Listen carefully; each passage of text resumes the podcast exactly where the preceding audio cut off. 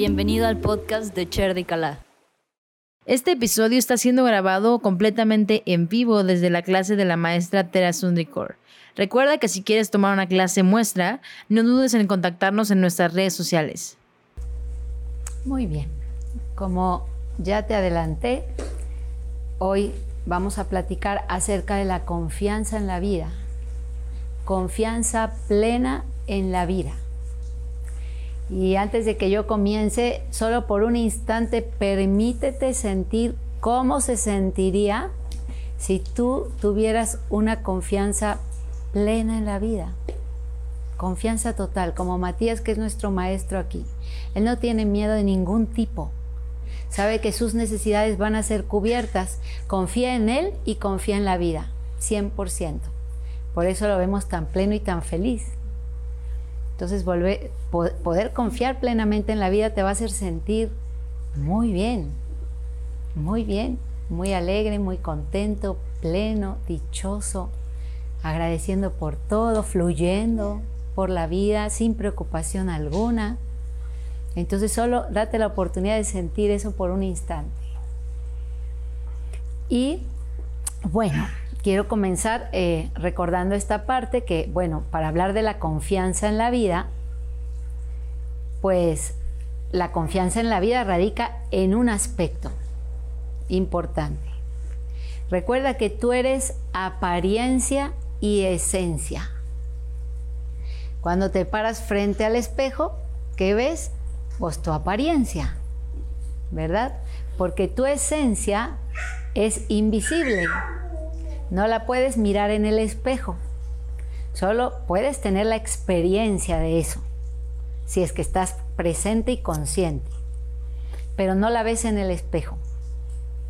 Si tú te identificas mucho con tu apariencia, pues lo primero que vas a sentir es miedo. Porque si tú te identificas con tu apariencia, con lo que ves ahí enfrente en el espejo, pues ya de entrada es cierto que eso que ves en el espejo tiene fecha de caducidad, tiene un tiempo limitado, va a morir. Y recuerda que todos los miedos que puedas estar sintiendo hoy día vienen de un miedo raíz, que es el miedo a morir. Así que de entrada, eh, pues si tú te identificas con lo que ves en el espejo, por supuesto que sobreviene el miedo. Y es lógico, natural, normal, pues tengo miedo a que me, voy a morir, esa parte sí se va a morir.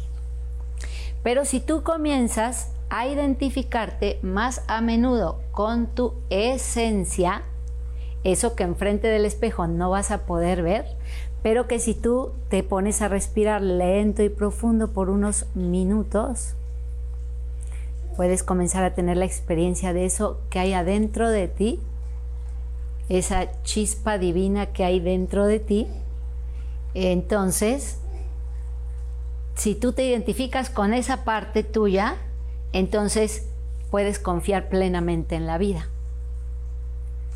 Porque tu esencia es divina, es eterna, es infinita y es inmortal. Por tanto, no tendrías ningún tipo de miedo si tú te asocias con esa parte tuya que es la esencia. Si yo algo le agradezco a mi papá físico, es que él nunca mencionó la palabra muerte. Desde que yo era niña siempre decía, pues que tal persona pasó de plano, dejó el planeta, dejó el cuerpo, pero nunca dijo ya se murió, nunca dijo eso. Y yo se lo agradezco porque eso se queda instalado en tu psique. Siempre, ah, ya pasó de plano es diferente, ¿no? Entonces tú ahora empieza quizá a manejar ese lenguaje que te puede ir ayudando a recordar lo que realmente eres. Eh, y sobre todo si, si, están a tu cargo niños pequeños, comienza ellos justo cuando muere alguien de la familia o alguien que el niño se tiene que enterar, hay que platicarle. Y claro, lo ideal es que te vieran tranquilo, ¿no? Porque si no el niño va a entender todo mal. Pero sí hay que decirle, o sea, la muerte en nuestra esencia no existe. Lo que pasa es que vamos, se abre una puerta y te vas a otro lado. Pero sobre todo, ese lado al que vas es un lado precioso. Hay muchas investigaciones sobre la vida después de la muerte y en lo que coinciden todas es en que cuando tú apenas te sales del cuerpo, lo primero que dices es, no quiero regresar. Nadie dice yo sí quiero regresar. O sea, una vez que estás en ese plano donde todo es amor, todo es belleza, hermosura, luz, estás de vuelta en el hogar. Estás de vuelta con tu papá y mamá divinos en el hogar más dulce que pueda existir, donde hay amor incondicional, donde nadie te juzga por lo que sientes, por nada. Estás ahí. Entonces es tan precioso que nadie quiere regresar. Eso es lo que le tenemos que contar a los niños. Y a lo mejor explicar y decir, me ves llorando porque yo, está, porque yo estoy apegada a esa forma física de esta alma. Pero en realidad está en un lugar precioso. ¿Verdad? hay que írselo manejando a los niños, hay que aprovechar cuando quizás los abuelos se van de viaje, hay que decirles, no los puedes ver, pero ellos están pasándola súper bien, están felices, por tanto, aunque no los puedes ver, tú estás feliz. Bueno, la muerte es eso, se van a, ir a un lugar a donde no los puedes ver, pero mira que están en el mejor lugar que podrían estar y entonces vamos a quedarnos todos tranquilos porque están de vuelta al hogar a donde nosotros también vamos a regresar. Así que vamos a permitirnos eso y el niño lo empieza a entender como lo que es. Nosotros lo que sentimos y ese drama es por las programaciones que tenemos y duele mucho. Y vamos poco a poco, no es algo que se va a dar inmediatamente. Entonces vamos poco a poco, pero sí importante recordarlo. Nosotros somos esencia, no apariencia. Entonces, eh, para confiar en la vida tenemos que entender que todo lo que nos pasa, bueno y malo entre comillas, porque nada es ni bueno ni malo, realmente es perfecto todo lo que te está pasando, pero lo que tú sí que registra como bueno, como malo, bonito o feo, todo es necesario.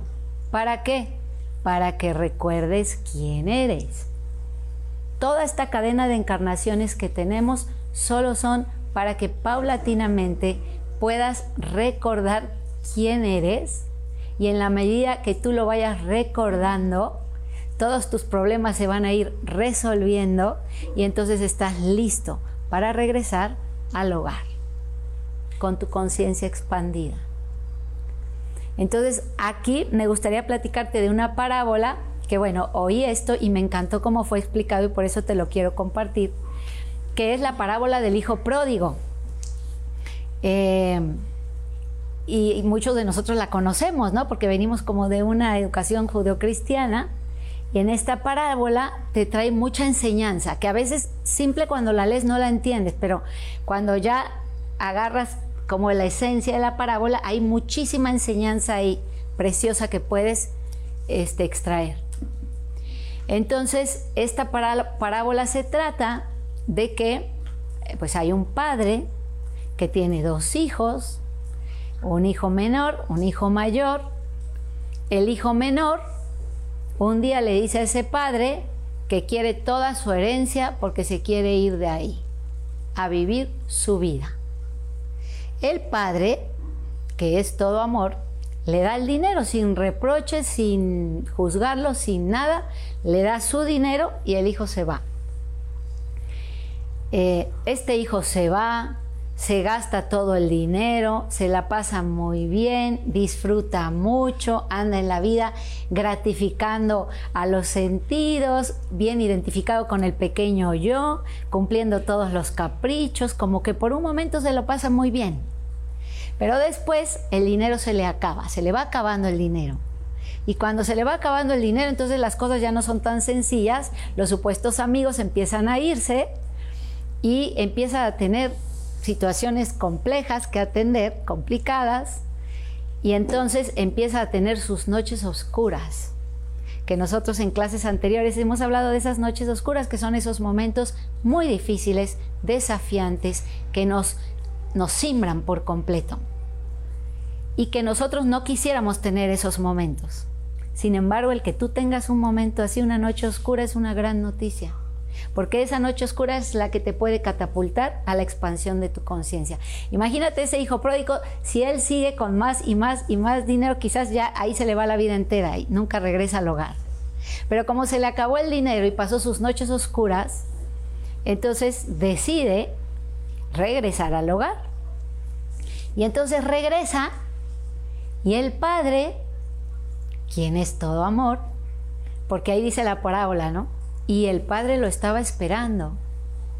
O sea, nadie le avisó, ya ahí viene ni nada. O sea, el padre estaba constantemente esperando. El padre estamos hablando como de la fuente, ¿no? En la parábola es el papá, pero realmente es la fuente divina que está siempre esperando por ti a ver qué día quieres volver al hogar. Entonces el padre estaba esperándolo. El hijo llega y el padre está feliz de recibirlo, dichoso por completo. De hecho, hace un gran banquete para celebrar el regreso de su hijo pródigo.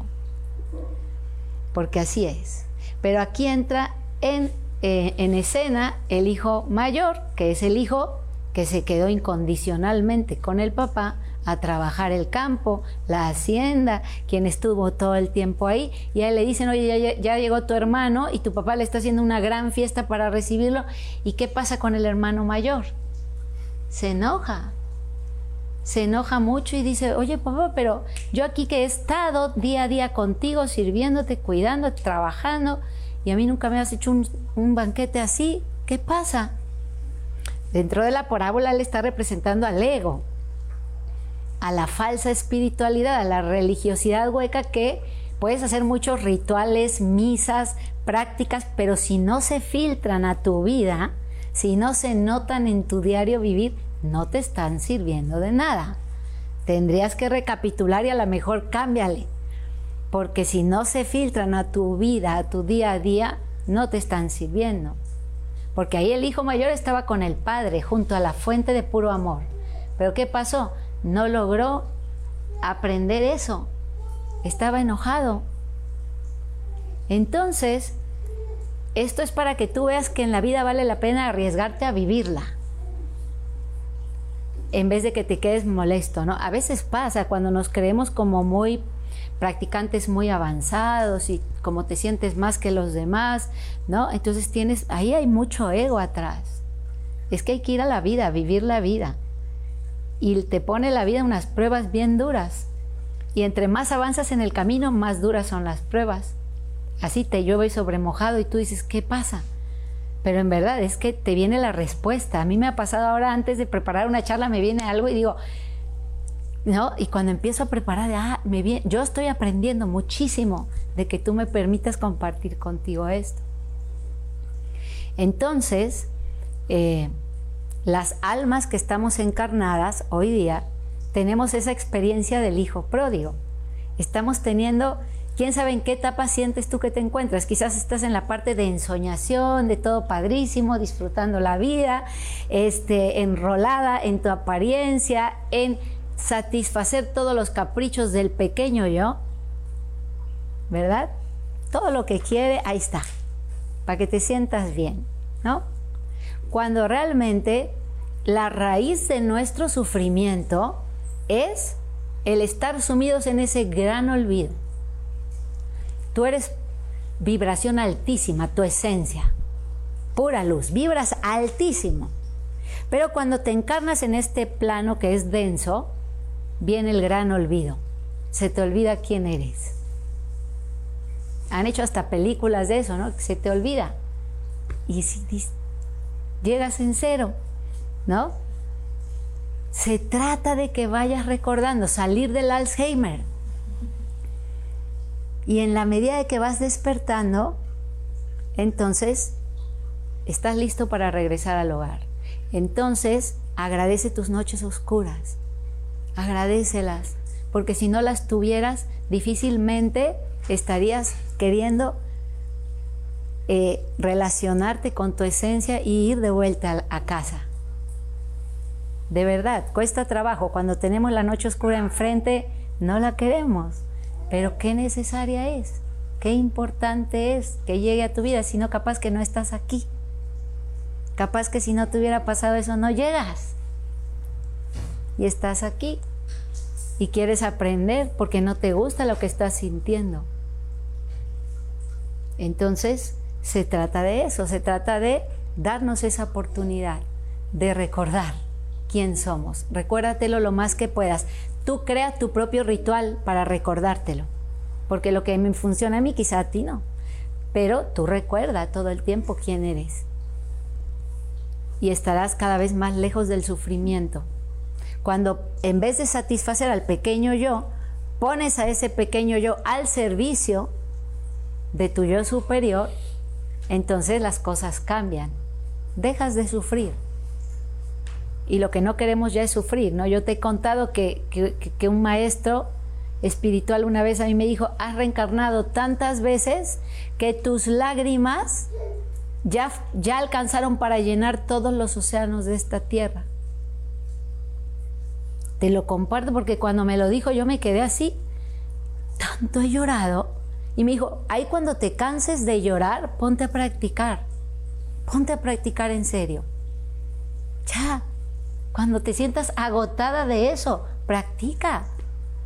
¿Cuántos minutos le estás dedicando a tu práctica espiritual? ¿Cuánto estás enrolado con el pequeño yo? Y, y a veces, ay, ya no me dio tiempo, ya es bien tarde, ya mejor mañana. ¿Y cuántas veces te ha pasado eso? A mí muchas.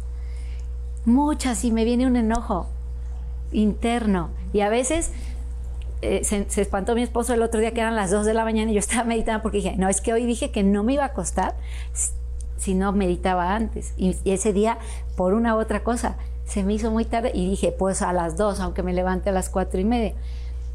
Pero no es lo sano tampoco, ¿eh? Hay que organizar nuestro día. Y aquí viene una buena pregunta que vale la pena hacerse hoy día que las cosas con respecto a esta contingencia empiezan como un poco a acomodarse, la idea es ¿qué te dejó? ¿Qué te dejó esta contingencia? Porque estos momentos a nivel global planetario son como olas. Y tú sabes si esa ola te revuelca y te bota por allá o si surfeas la ola y das saltos cuánticos en tu evolución. ¿Qué te dejó a ti la contingencia? ¿Te cayeron 20? ¿Te diste cuenta de cosas? Quizás te diste cuenta que tu vida era demasiado ajetreada, que estabas en un culto a la velocidad y ahora tratas de hacer más pausas. Quizás te acercó más a la naturaleza. Quizá eh, te lo pensaste con respecto a tu consumo.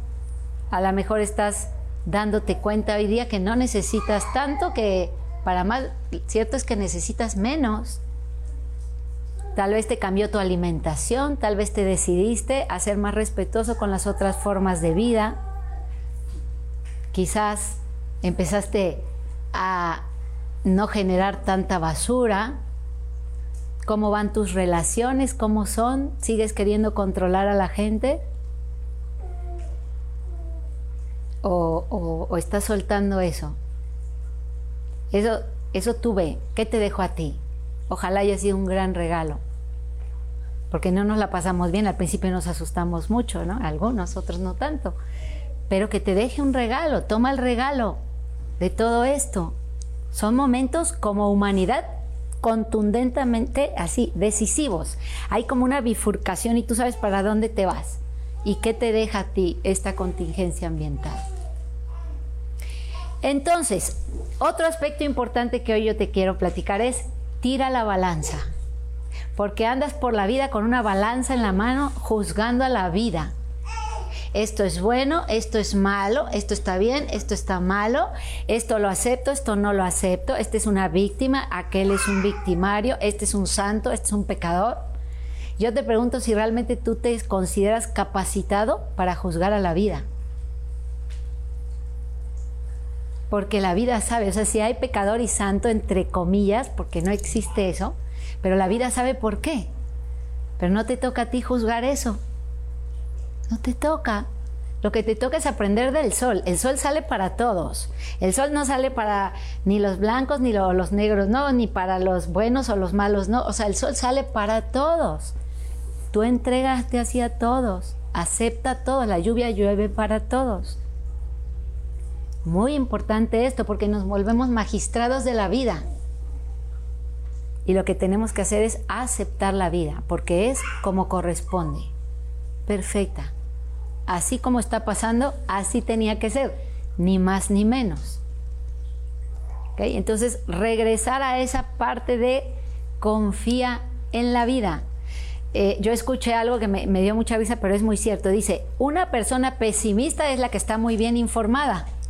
Claro, porque si tú te pones a informarte, no te queda otra más que ser pesimista. Todo lo que te informan es que está todo horrible. Hasta he oído a jóvenes diciendo, yo no quiero tener hijos porque ¿a qué traigo a hijos a este espacio tan feo? Cuando la vida es preciosa bella, es un gran regalo y es tan bello disfrutarla. ¿Quién dijo que era un horrible lugar? Eso sí estás muy informado.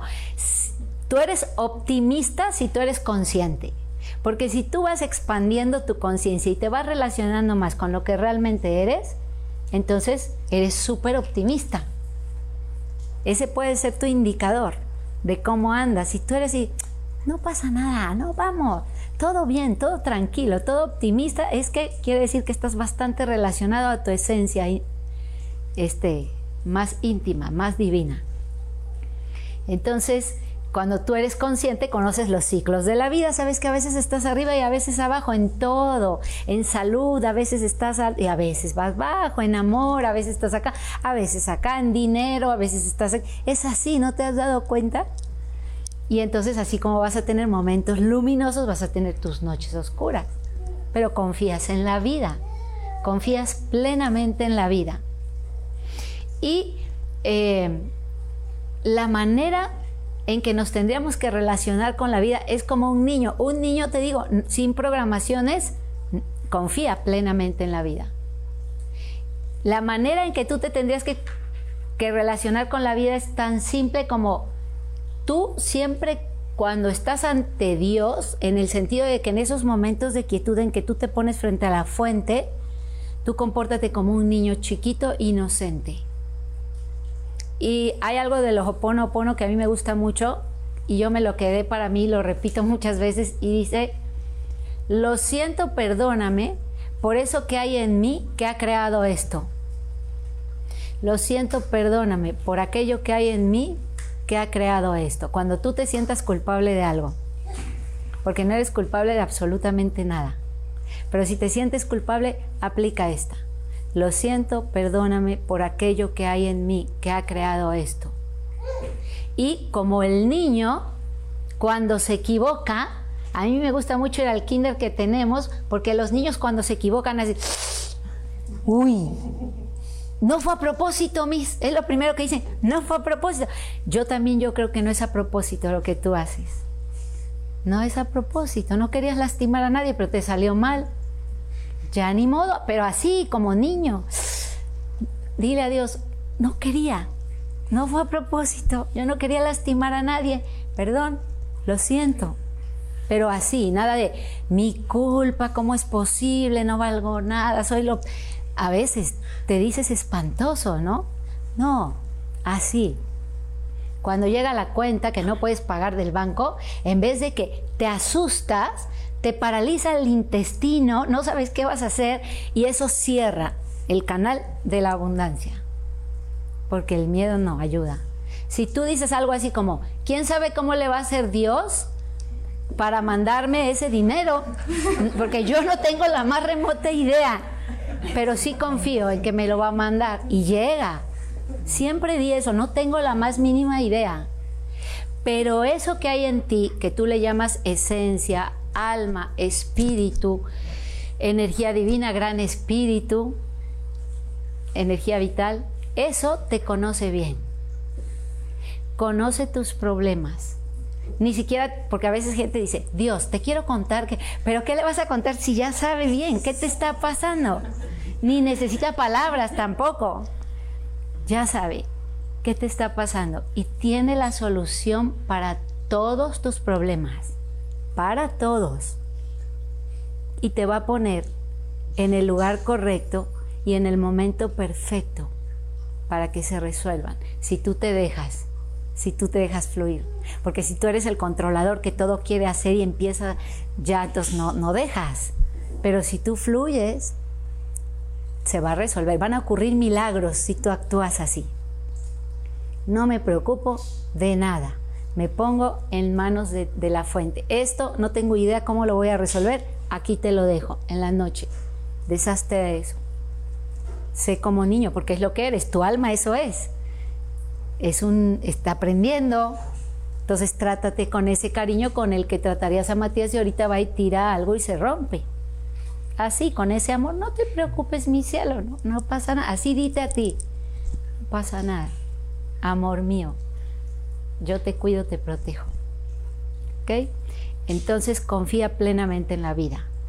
Ese es el mensaje que hoy te quiero dejar sobre la mesa para que trates de digerirlo, trates de soltar muchas cosas, para que creas en ti, dejes de poner atención a lo que los demás creen que es bueno o malo en tu vida. Deja eso, déjalos que crean lo que quieran creer. Tú cree en ti y tienes que estar consciente de que a unos no les vas a gustar tú y a otros sí. Eso es parte de la vida también. No existe una persona que no esté todos lo querían, no. Entonces fluye con eso también. Yo sé que a unos no les va a gustar, pero es problema de ellos. El chiste es que te gustes tú. Ese es el secreto.